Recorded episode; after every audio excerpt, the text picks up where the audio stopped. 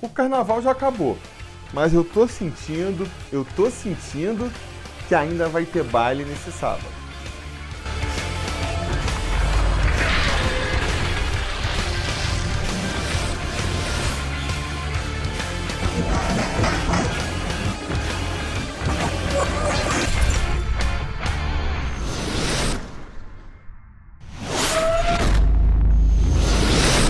Fala, torcida vascaína Felipe Tiru de volta na área para falar de jogo do Vascão, porque nesse sábado, às 7 horas da noite, com transmissão exclusiva por pay-per-view, o Vasco vai até o Maracanã enfrentar o Flamengo pela terceira rodada da Taça Rio, o segundo turno do Campeonato Estadual do Rio de Janeiro. Um jogo que não é o jogo mais importante da temporada até aqui. A gente não pode dizer isso, né? Tiveram jogos aí que foram mais importantes que realmente decidiam alguma coisa para o futuro da temporada do Vasco, por exemplo, a final da Taça Guanabara, por exemplo, os jogos da Copa do Brasil mesmo, né, onde o Vasco ali é, lutava pela sua classificação para as próximas fases, foram jogos mais importantes que esse jogo aí de fase de grupos de um turno do estadual. É um jogo onde o Vasco, se perder ou se ganhar, não muda em nada a sua relação aí na briga pelo título de campeão estadual. O Vasco pode perder, o Vasco pode ganhar. As chances dele chegar lá no final da competição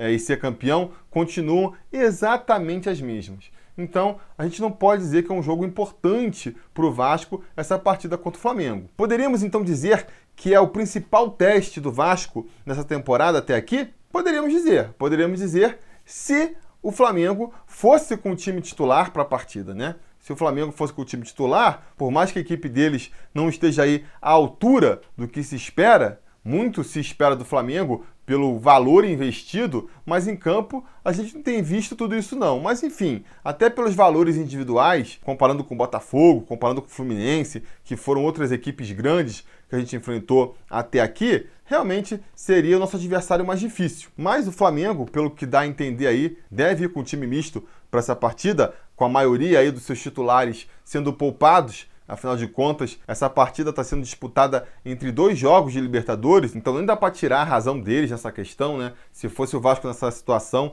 eu também acho que o Vasco tinha que poupar seu time. Mas o fato é que, se o time principal do Flamengo já não está mostrando um grande futebol, não está mostrando um grande é, padrão tático que agrade a crítica, que dirá do time reserva, né? Então acho que perde um pouco também dessa questão aí de grande teste da temporada até aqui, o fato do Flamengo vir com o time reserva, por mais que esse time aí que está sendo preparado para a partida é um time que contém bons talentos individuais também. O Arrascaeta vai jogar esse jogo, Everton Ribeiro, Vitinho. Então, assim, é, não é que vai ser uma galinha morta que o Vasco vai enfrentar longe disso, né? Mas tira um pouco daquele ar de prova de fogo o fato do Flamengo não estar tá vindo com seu time titular.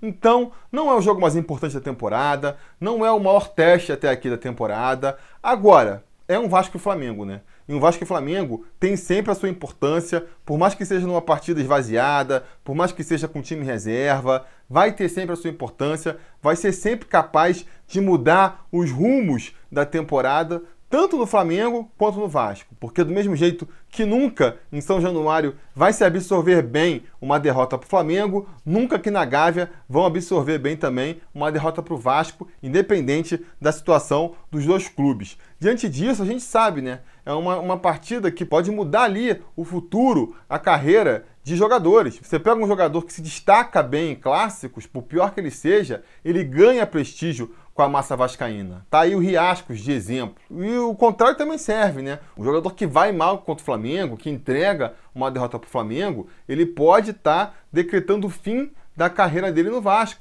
E para essa partida específica agora, o que eu acho que está muito em xeque aí é o trabalho do Valentim. O Valentim que terminou ano passado muito contestado, né? vem conseguindo superar essas críticas aos poucos nessa temporada. Eu acho que aos poucos a maioria da torcida vascaína vem dando o braço a torcer e concordando que ele vem fazendo um bom trabalho até aqui em 2019. De repente, se ele consegue uma vitória sobre o Flamengo nesse sábado, isso aí pode ser o impulso que falta para a torcida abraçar o trabalho do Valentim, abraçar esse time do Vasco e começar a, a, se iludir com esse time, como o pessoal gosta de falar, né? Agora, o contrário também vale, né? Se o Vasco perde para o Flamengo, para um time misto do Flamengo, aí o pessoal que corneta o Valentim vai aumentar o som das suas cornetas e pode desestabilizar um pouco o trabalho do técnico. Não vou tão longe a ponto de dizer que uma derrota balança o Valentim no cargo, mas é aquela coisa, né? São vários pilares dando sustentação para o Valentim. Uma derrota contra o Flamengo nesse sábado tira um desses pilares. Esse pilar sozinho não faz o Valentim balançar, mas ele vai ajudar daqui para frente, se o Valentim perde mais um segundo, mais um terceiro pilar, aí sim a deixar a situação dele meio instável. Então, é aquela incoerência que a gente costuma ver no futebol, aquela deliciosa incoerência, né? É um jogo que ao mesmo tempo não vale nada e ao mesmo tempo vale muito pro Vasco. E aí você vai me perguntar, Felipe, e o Vasco tem condições de vencer essa partida? E eu responderei, totais condições, né? Totais condições. Eu acho que o Vasco tinha muita chance de vencer essa partida jogando contra o time titular do Flamengo. O que dirá contra o time reserva aí, que tem tudo para vir ainda menos entrosado do que o time titular, que, repito, já não parecia vir mostrando um grande padrão tático. Eu não sou nenhum aqui especialista para falar de Flamengo. Vi alguns momentos de algumas partidas deles esse ano, mas pelo que eu leio na mídia aí, de pessoas que acompanham todas as partidas do Flamengo, o time do Flamengo ainda não convenceu esse ano. Apesar de ter talentos individuais ali inquestionáveis, ainda não, não parece um time, não mostrou um padrão tático, não mostrou uma proposta de jogo esse ano. Enquanto o Vasco, sim, né?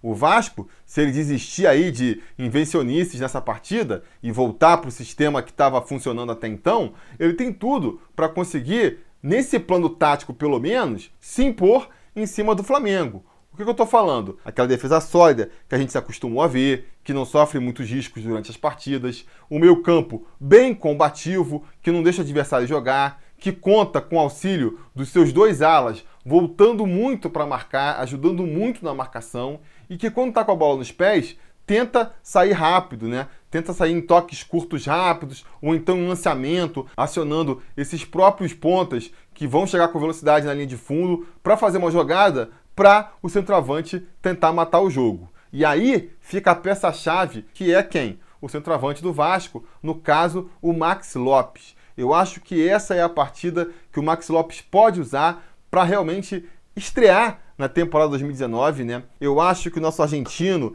ele tem a consciência disso, ele não é burro, muito pelo contrário, já se mostrou muito inteligente e ele sabe que tudo que ele precisa para cair de vez nas graças da torcida vascaína é fazer uma boa apresentação contra o Flamengo, né? É decidir um clássico contra o Flamengo. Ele sabe que isso aí vai ajudar muito no caminho dele para se tornar um ídolo do Vasco. Eu acho que ele vem se preparando para isso. A gente tem visto ele treinando muito forte, deu uma secada já e eu acho que ele vai entrar aí, ó, com a faca nos dentes nessa partida para conseguir deixar o seu ali e ser decisivo a favor do Vasco nesse confronto. Mas já que a gente está falando dos jogadores, vamos falar então da provável escalação do Vasco para essa partida, o time que deve enfrentar o Flamengo aí nesse clássico da Taça Rio. A linha de defesa é aquela que todo mundo já conhece, né? No gol, Fernando Miguel com a camisa número 1. Na lateral direita, Raul Cáceres com a número 2. Ao seu lado, fazendo a dupla de zaga, o Erley, número 34. E o nosso capitão, Leandro Castan, com a número 5. E na lateral esquerda, Danilo Barcelos com a camisa 14, completa a linha defensiva aí. Danilo Barcelos, que é o ponto fraco dessa linha de defesa. É o jogador que a gente vê mais envolvido pelo ataque adversário e que se o Abel estiver assistindo jogos do Vasco, como acredito que esteja, já sabe que é o ponto fraco da nossa defesa aí. Então vamos ver se o Valentim pensou no esquema especial para proteger melhor aquele setor ali e a gente não vê o Danilo sendo mais uma vez envolvido pelo ataque adversário. Vamos torcer para o Valentim tá de olho nisso. No meio campo, a gente deve ter a volta do Raul, muito importante na minha opinião, para esse esquema defensivo do Vasco ali. Tem jogado mais fixo de primeiro volante, ele corre muito e ele tem uma qualidade também para sair no toque quando consegue roubar a bola. Tem sido um jogador fundamental do Vasco. Ao seu lado, a gente vai ter aí o Lucas Mineiro, que vem sendo um dos destaques do time na temporada também. Eu acho que não deve brilhar muito nessa partida, porque ele vai acabar tendo que ficar mais preso lá atrás também. Lembrando que o primeiro objetivo do Vasco tem que ser neutralizar o ataque do Flamengo, então acho que ele vai ficar mais preso. A gente não vai ver tanto aquele Lucas Mineiro que aparece na frente, né? Distribuindo as jogadas, chegando para concluir. Mas ele pode até ser é, decisivo nessa partida numa outra jogada que é muito boa dele, que é o que? A bola aérea, né? As cabeçadas. Às vezes no escanteio, numa falta mais lateral, ele pode aparecer lá cabeceando e com isso fazer a diferença, né? Trazer os três pontos pra gente. Vamos ficar de olho.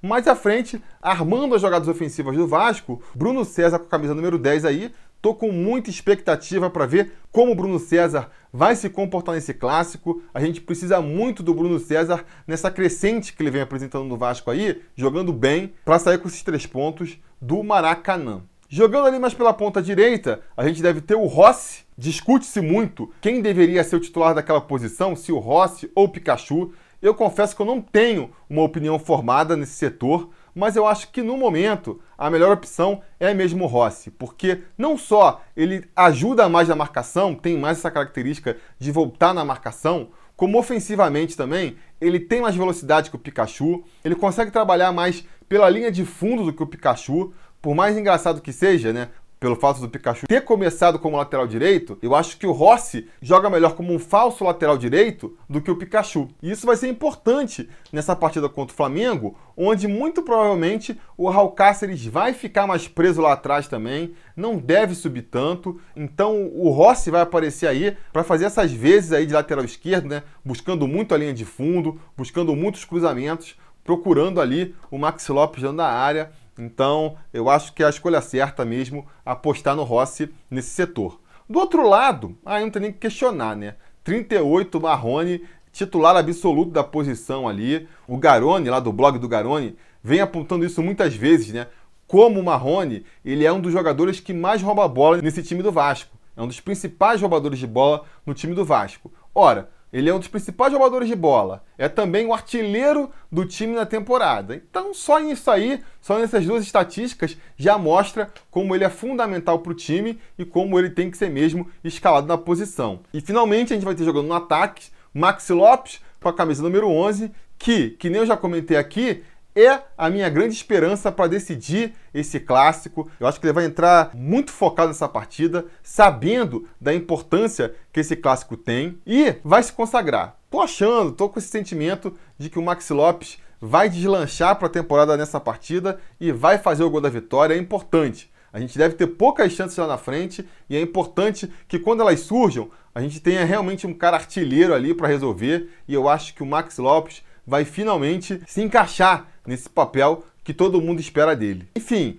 é uma partida que eu acho que vai ser bem nervosa. A gente deve ver os dois times jogando muito tenso no começo, porque nem Vasco nem Flamengo querem perder essa partida. Com certeza a motivação principal dos dois times vai ser não perder, o Vasco, para continuar invicto na temporada. O Flamengo, porque ele não quer uma derrota para o Vasco no meio ali das partidas da Libertadores para tumultuar o ambiente. Então, a preocupação inicial dos dois times vai ser mesmo não tomar gol. Então, imagina uma partida começando muito tensa, muito nervosa, sem grandes chances de ambos os lados. Mas aos poucos, eu espero ver o Vasco impondo o seu ritmo. Eu espero que com o Vasco se sobressaindo taticamente, né? Conseguindo através de um padrão tático, da sua proposta de jogo, tocar mais a bola, chegar com mais facilidade ao ataque adversário. Eu espero que com isso, aos poucos, o Vasco vá se impondo na partida e que ele use de uma estratégia que ele já vem usando ao longo dessa temporada aqui, que é em momentos específicos da partida forçar a marcação em cima, né? Marcar a saída de bola do adversário e a partir daí criar chances de gols bem claras, né? A gente vai pegar a defesa do adversário aí, reserva provavelmente, jogadores que não estão acostumados a jogarem juntos, então pode ser presa fácil para essa tática do Vasco. Marca muito em cima, marca a saída, rouba a bola, pega a defesa adversária bagunçada e nessa, pum, consegue fazer um gol. Tô acreditando aqui que o Vasco vai conseguir fazer um gol ainda no primeiro tempo com essa estratégia. Maxi Lopes vai deixar o primeiro dele. No segundo tempo, o Flamengo deve voltar mais combativo, vai partir para cima do Vasco, mas a gente no contra-ataque vai conseguir ampliar nossa vantagem e fazer o 2 a 0. O Maxi Lopes vai fazer o seu segundo gol e se consagrar definitivamente como um matador de urubu, né? Por todas as características do clássico que eu comentei até aqui, talvez o mais sensato, o mais provável seria apostar no empate nesse clássico. E se eu for apostar numa vitória do Vasco também, talvez o mais sensato, normal, fosse apostar numa vitória simples de 1 a 0, com ou o Lucas Mineiro ou o Marrone, que são os destaques do time da temporada, fazendo esse gol. Mas, cara, eu não sei. Há um tempo já que eu tô tendo essa sensação. É uma coisa mais inconsciente do que consciente mesmo, sabe? Sei lá, encasquetei na cabeça que nessa partida que o Max Lopes vai brilhar. Então vou firmar com essa ideia aqui. Vou apostar que o Vasco vence por 2 a 0 com dois gols do Max Lopes. Essa é a minha aposta para esse jogo agora. É claro que é um jogo onde tudo pode acontecer, né? Acho que nem preciso dizer isso. Esse roteirinho que eu fiz aqui, ele cai por terra se numa jogada isolada, de sorte ou do talento individual de algum dos jogadores, o Flamengo consegue abrir o placar. Todo esse roteirinho que eu fiz cai por terra. A dinâmica da, da partida muda completamente. Mas, enfim, é, é uma das leituras que a gente pode fazer desse jogo. Diga nos comentários a, a, opinião de vocês, como que vocês imaginam esse jogo sendo disputado. Vocês sabem, a conversa continua por lá. Não se esqueçam também de curtir o vídeo, assinar o canal e voltar depois da partida, porque se tudo der certo e nada der errado, depois do jogo a gente volta com mais um videozinho para comentar o resultado. Beleza? Tá combinado? Então tá combinado. A gente vai se falando.